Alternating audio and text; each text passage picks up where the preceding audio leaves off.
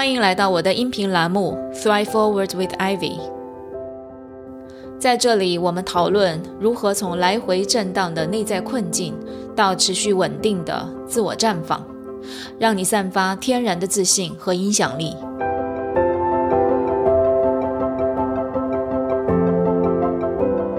这里不是心理疗愈栏目，这里是拉伸你的认知、丰富你的洞察、锻炼你自信心肌肉的知行合一教练 Ivy 的频道。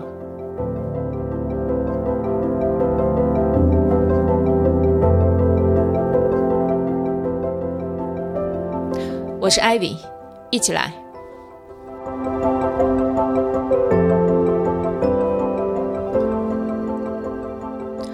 Hello，大家好。最近这一周，我相信所有人，尤其是女性朋友们，都在被一个娱乐圈的大瓜所吸引，那就是李静蕾深夜写信披露王力宏婚内多次出轨、冷暴力、被其家人羞辱等事件。王力宏的优质偶像人设呢，瞬间崩塌，最后不得已出面道歉。通常来说，这种娱乐圈人设崩塌事件也不是一次两次了。我和很多人一样，通常没有太多兴趣深度吃瓜，但这一次在我们的内部群里，围绕着李静蕾的这封信炸开了锅，大家都在对此事呢发表意见。同时，我们也看到很多公众号、大号、小号都在发表评论。我想这一次啊，真的是有一些不一样了。那当我看到李金磊的这封信的时候，我还是蛮被触动的，因为我感觉他好像不光出自于李金磊，好像还出自于你，出自于我。一个高知女性为感情献身，放弃自己的一切，愿意为对方做任何事，到最后若不是被离婚，都不知道她要隐忍到什么时候。他的思想，他的文字，让人丝毫不怀疑他的高知背景，而他的情感，他的挣扎，也非常能联系上我们自身。所以，当我看到这个新闻之后，我的第一反应就是，我们可以从中学到什么？我在我们的内部群里面发了一条信息，我说我有一个很强烈的 urge，我想对此事做出一些回应，但是还没有想到说什么，请大家给我一些建议。然后在接下来，很多姐妹发表了自己的看法和建议，都非常好。比如，女性要做好自我关爱、自我修炼很重要。女人还是要有挣钱的能力，不断提升自己。一位小伙伴说，女性尤其是妈妈，如果不能有一个愉悦的自己啊，不如把孩子交给托儿所、幼儿园这种专业机构，甚至让另一半承担更多的育儿责任。而我们女性往往受传统观念的影响，或者追求完美，很难放下。所以，自我觉察和对自我选择的自信很关键。大家的观点我都非常认同，但是似乎我还是没有遇到那个我最想要呈现的点。直到我翻起那本一年多前就囤起来的书，Mariana Williamson 的《A Woman's Worth》，翻译过来就是女性的自我价值。这个价值呢，不是我们通常意义上的价值创造，你的能力、你的贡献带来的价值，而是作为女性本身，她与生俱来就拥有的价值，是任何人在任何情况下都夺不走的。无论发生什么，不多一分，也不会少一毫的价值。我记起来当初我囤这本畅销书的原因，女性的自我价值呢，这个话题。对我来说是一个非常根本性的话题，而我的很多客户都是女性，我的学员当中百分之九十以上都是女性，所以我当时买来是打算未来用在我的项目里的，但呢一直迟迟没动。我想可能是因为这个话题还真的有点难讲清楚，然后呢就一直被动拖延到现在。今天却因着王力宏事件，让我终于翻开了这本书来啃这块硬骨头。没想到一打开书，我就看得停不下来了。这是一本关于女性觉醒和心灵解放的书籍。Mariana 的文字非常的优美，我一下子就被她吸引住了。一些深藏共鸣的观点被她以另外一种方式呈现出来，感觉就像两个相遇的灵魂互相倾听和交流，感觉特别好，以至于我边看边分享给我们群里的姐妹们，安利她们一定要看。那么在今天的音频当中，我也尝试结合这本书当中的一些观点一起来讲，希望我可以在一节音频的时间之内尽量的讲清楚。好，首先呢，我对讲王力宏没什么兴趣，尽管呢，我一度因为他长得像我哥而一直很有好感。我哥年轻的时候还是很帅的，但是呢，这个优质偶像的人设扫地，我只想说一句。就是在人人亲我们的时候，我们要自重；在人人捧着我们的时候，要懂得自轻。永远对自己有着清醒的认识，不断看见自己可以突破和改善的地方很重要。不然的话，环境可以把你推得很高，也可以把你摔得很惨。正如李静蕾所说，王力宏有要学习的功课，他需要去面对，这是他要学习的地方。我更想讲李静蕾，从一个女性的视角去看这件事情，我们可以从中学习到什么？我想先问你一个问题，也是很多人正在问的问题：为什么优秀如李静蕾的姑娘们，有着傲人的学历和能力，却会被渣男所困，活得如此卑微？或许你或者我都曾经经历过，甚至正在经历。虽然跟李静蕾的故事线肯定不同，但是是不是也有一些异曲同工的感觉呢？如果你觉得你的眼睛很明亮，没有遇到过渣男，那么我想问你，你有没有经历过是说为了一份不喜欢的工作委曲求全，在我们能力并不比男人差的情况下，不敢去争取更好的机会？当我们明可以选择 A 工作的时候，却总是向下选择 B。这是为什么？我想引用 Mariana 在《女性的自我价值》这本书当中的一个说法。她说：“每个女性都会面对一个有三个头的怪兽 （three-head monster）。这三个头分别代表什么呢？一个是关于我们的过去，一个是天然的缺乏安全感，还有一个是当下的文化趋势和认同。首先，我们的过去。”这个过去可以是我们的成长经历、社会经验、社会和家庭传递给我们对女性的认知，还有几千年来一代又一代遗传下来的潜意识。这些带着过去的信息和代码，潜藏在我们的原程序当中。我们第一节就讲过，大脑就像一个电脑程序一样，我们有自己底层的操作程序。而这些我们被动接收，甚至生来就自带的原程序，它包含着我们对自我价值的认知和评价，也带着我们对女性的认识和偏见。其中一个典型的偏见就是，我们认为女性是软弱的，不够强大。不仅身体上软弱，情绪上也比较容易脆弱。比如，女性相比男性来说，更加容易流露出自己的情感。这些呢都是不够强大的象征。我们可能也认为女性不如男性，女性创造的价值不如男性的多，因为她需要承担生儿育女的责任。我们也认为女性是被男性保护的一方，而男性则是保护女性的一方。最终，我们可能认为女性是没有力量的。这些论点虽然在现代社会听起来早就不是主流，但我想请你不要急着否定，请你跟我一起深潜到自己的内心深处去看一看，我们自己到底是如何看待自己的。无论是我们自己，还是男性，或者这个社会，这种隐形的偏见已然存在，就像房间里的大象，没有人说出来，但每个人都看得见，心里清楚。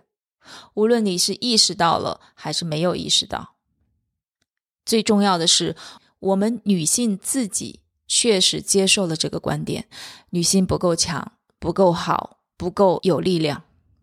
因此，我们会不自觉的哈去证明自己，从外界去获得认可，去取得成就，来弥补我们内在的缺乏，获得暂时的安全感。这里就提到三头怪兽当中的第二个头，就是天然的缺乏安全感。安全感是人类最基本的需求，古代社会是，现代也是。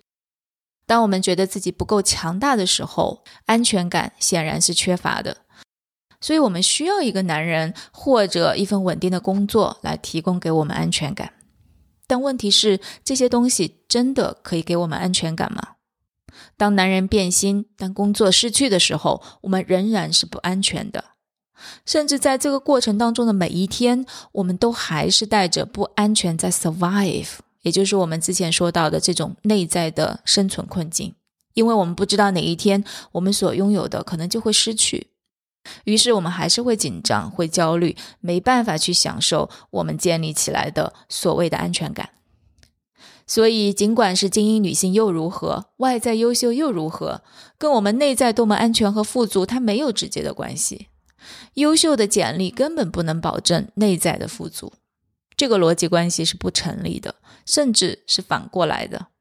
也就是你的内在需要先富足起来，然后才可以保证你外在的富足。因为我们的外在世界是我们内在世界的真实投射。所以再说回来，为什么精英女性被渣男吸引，投身其中无法自拔？我想，可能是因为渣男一度给她提供了她需要的安全感，比如说一段关系、一个家、一个婚姻。但是更重要的原因，我想说的是，她的内在之光没有被她自己看见，她没有认识到安全感是从内在建立的，而不是依赖外在去建立。当 Mariana 的一个朋友问他为什么会有强大的女性被危险的男性玩弄于股掌之间呢？他没有直接回答，而是用一个灵性故事来解释。他说：“当你病得很严重的时候，你看到蛇，你可能根本不知道它是蛇；而一旦你开始好转，你就能看见它是蛇，但是你可能还是会被它诱惑，跟它玩耍。”但当你真的完完全全被治愈的时候，你就不仅知道它是蛇，还会走到路的另一边去避开它。但是在你的病被完全疗愈之前，你所认识的每个人都会告诉你说，你跟这个人在一起是很危险的呀。但是你不会听，你觉得自己与众不同，他对你跟对其他女生可能是不一样的。又或者你觉得你是第一个真正看见他脆弱一面的人，所以你会一直沉迷在其中不肯出来，对自己看见的事实视而不见。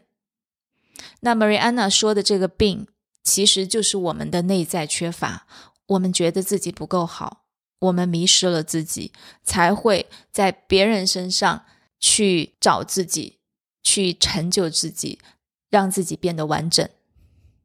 这个时候的危险就在于我们会被蛇所控制，就好像我们的灵魂被铐上了枷锁一样。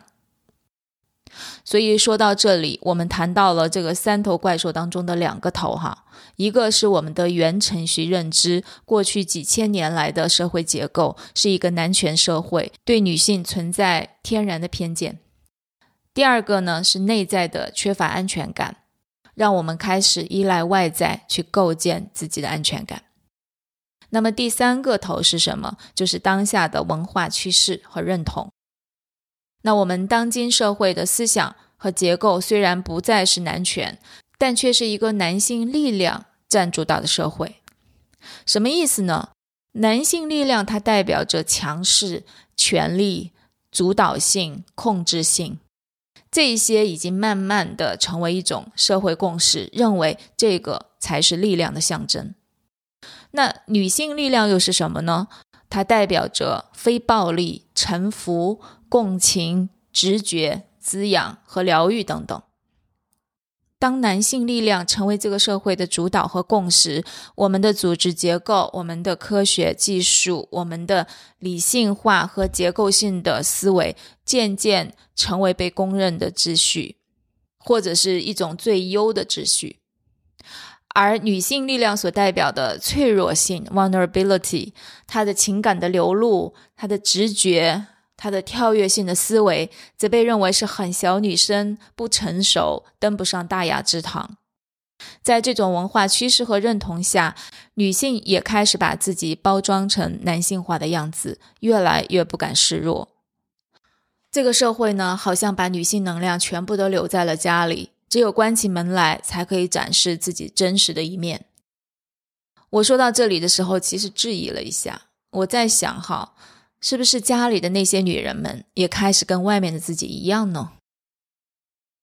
这样做，我们虽然是顺应了环境的需要，但我们的损失是什么？我们的损失是社会价值观越来越单一，女性的天然价值被忽略，蕴藏的女性力量被贬低、被压抑，人性化、同情心、倾听和共情的元素越来越少见。可能在除家以外的地方，人人都戴着面具，不光女人，也包括男人。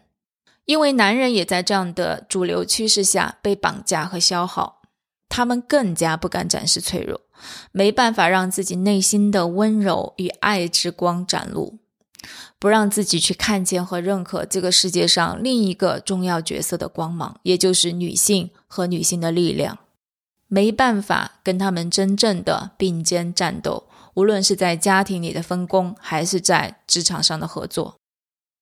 当社会在按这种方式运行的时候，我们忽略了另外一个重要的事实，就是当女性价值被压抑、被忽略的时候，男性本身的自我价值、潜力和使命也无法得到最大程度的发挥和实现。人类学家在研究人类两万年的历史长河当中。当两性融合的时候，也就是没有一个性别是凌驾于另一个性别之上的时候，人类是繁衍最快、最旺盛的时期。而事实情况是，女性力量，我们这里所说的是 feminine energy，也是男性所需要的一种力量。正如男性力量也是女人所需要的。这两种力量的存在和交融，让我们作为一个人更加完整。和丰盛。当你听到这里的时候，你可能会说：“What, Ivy？你在瞎掰什么？”我想请你暂时按下惊讶、意外，或者是我们马上反映出来的不认同。我音频的宗旨就是去拉伸我们的认知，丰富我们的洞察。所以，我想请你把我的音频的分享作为你洞察的一个可选项就可以，不要急着否定。我刚刚讲到，女性力量也是男人所需要的一种力量，哈。你可以去回想一下，或者你去观察一下，你身边有影响力的，或者你非常崇拜的男性的领袖，通常他身上不光有男性的力量，比如说外向、强势、表现力、领导力、行动力等等，他身上还有一些女性的力量，比如他比一般人更能倾听、共情。理解你的需要，发现你的潜力，甚至可以连接你的心灵。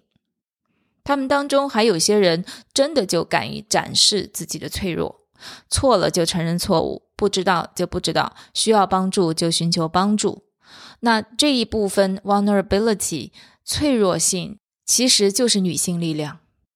这样的领袖一定会吸引很多人跟随，而同样在女性身上。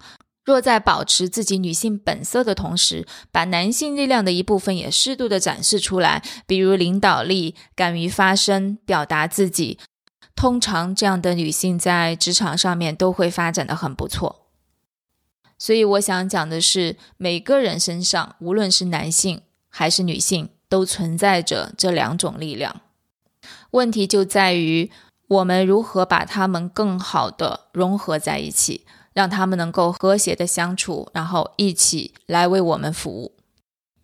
所以，这是我们讲的第三点：这个社会的结构设置和文化认同是一个男性力量凌驾于女性力量之上的结构，女性力量被压抑、被贬低。无论是在女性身上还是在男性身上，这一部分呢，似乎都不被倡导，甚至是被贬低的。如果说李静蕾的这封信帮助我们看见背后这个隐形的事实，这个一代一代压在女性身上的三头怪兽，那么我们现在可以做些什么呢？去挣脱它对我们的束缚，去改变我们自己的现状，或者我们只是去前进一小步，但是我们会为许许多多的后来者去创造一个更好的环境。虽然前面讲到房间里的大象。是大家都心知肚明的系统性偏见问题，但是改变问题的根本，我却觉得并不是系统问题。尽管系统它很重要，这个观点我也想请大家作为参考。我认为的是，系统它是由个体构成的，罗马也不是一天建成的。今天我们看到的系统，很大程度上是我们女性长期以来自己对自己的不认可，以及对其他女性的无意识打压所造成的。比如说，你是否无条件的肯定你自己？无论你是不是漂亮，你的高矮胖瘦，有什么样的工作，或者你就是一个全职主妇，你仍然会无条件的肯定你自己的价值。你是否对其他女性提供支持？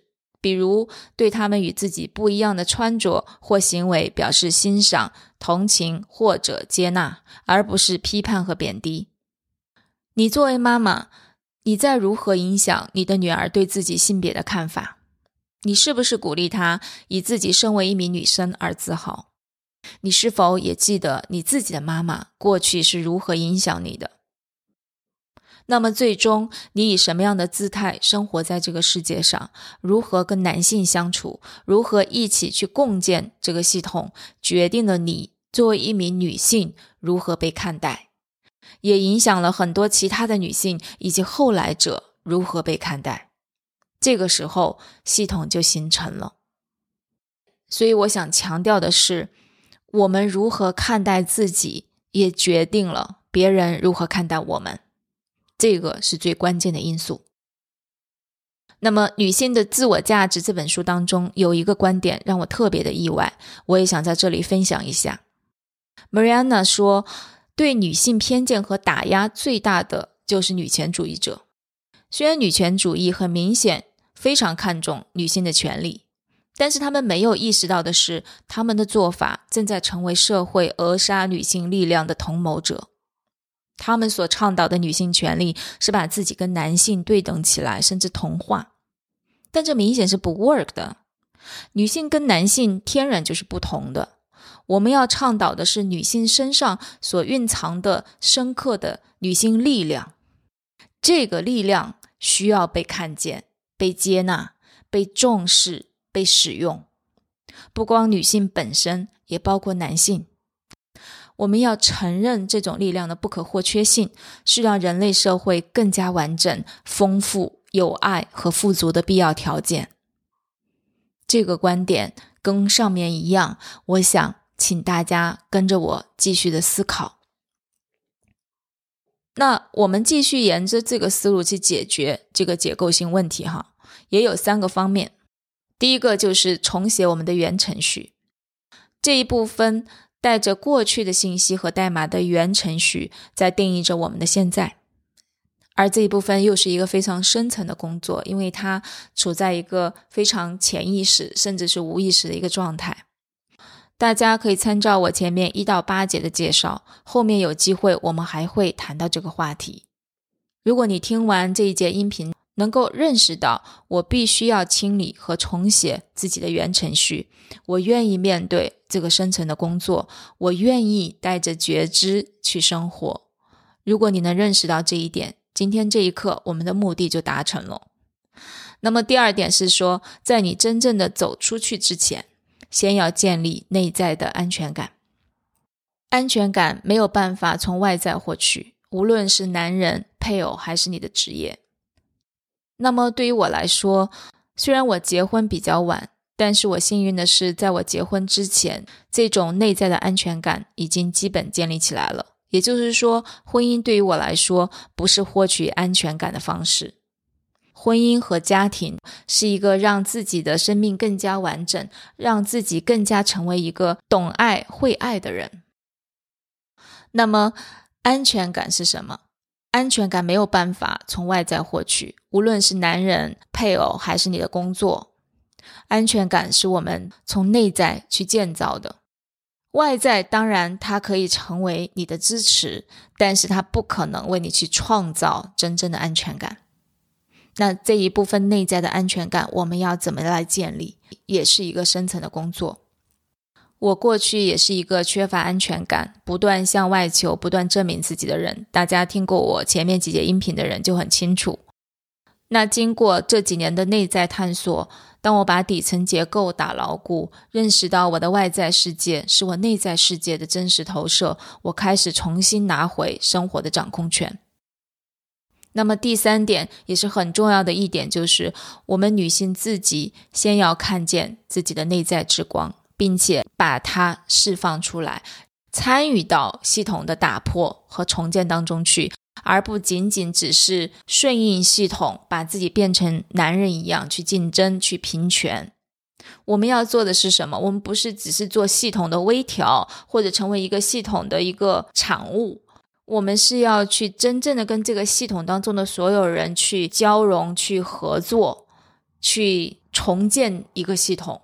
甚至说蜕变一个系统，让它形成不光是对女性，也对男性以及整个社会有利的一个健康的系统。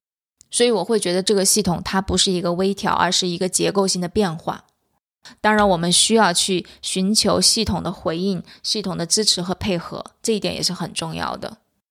那除此之外，我们还需要去积极的构建女性的社群，支持其他女性也去开展这项内在的工作，去发掘她们自己的内在的光芒，然后我们再去向外连接、向外发展。在家庭和社会当中，我们是以一个独特的女性身份去支持男性，而不是把自己变成跟男性一样的角色，然后去跟他竞争。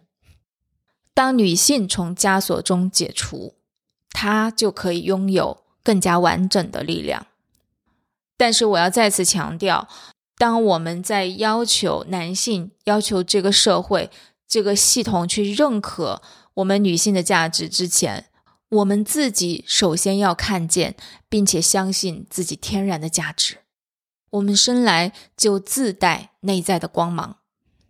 而男性在女性看到自己的光芒和荣耀之后，他也会散发出属于他自己的光芒，变得更为完整。这个时候，整个全地都被疗愈。我想，这是上帝创造人类的美好意图吧。那在这个圣诞节，让我们再次记起人类的美好使命。我想引用 Marianna Williamson 在《发现真爱》当中的一首诗歌。这首诗歌也曾经被南非总统曼德拉在救人演讲当中引用过，我也多次跟我的学员们分享过。他说：“我们最深的恐惧，并非是我们无能为力；我们最深的恐惧，是我们不可估量的能力，是我们内心的光明，而非黑暗，使我们惊恐不已。”我们扪心自问：我是可以聪明、美貌、才华横溢、出类拔萃吗？难道我们不可以成为这样的人吗？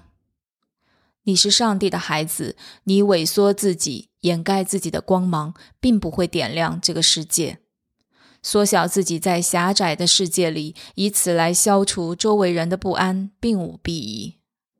我们本应该光芒四射，像孩子们一样照亮世界。我们生来就是为了呈现内在已有的上帝的荣耀，这种荣耀的光芒不止在一些人身上，它在每个人身上。当我们让自己发出光芒，我们不知不觉当中也允许他人去闪耀他们的光芒。当我们将自己从恐惧中解放，我们的存在无形中也解放了他人。好。这就是我们今天的分享，祝大家圣诞快乐！我们下次见，拜拜。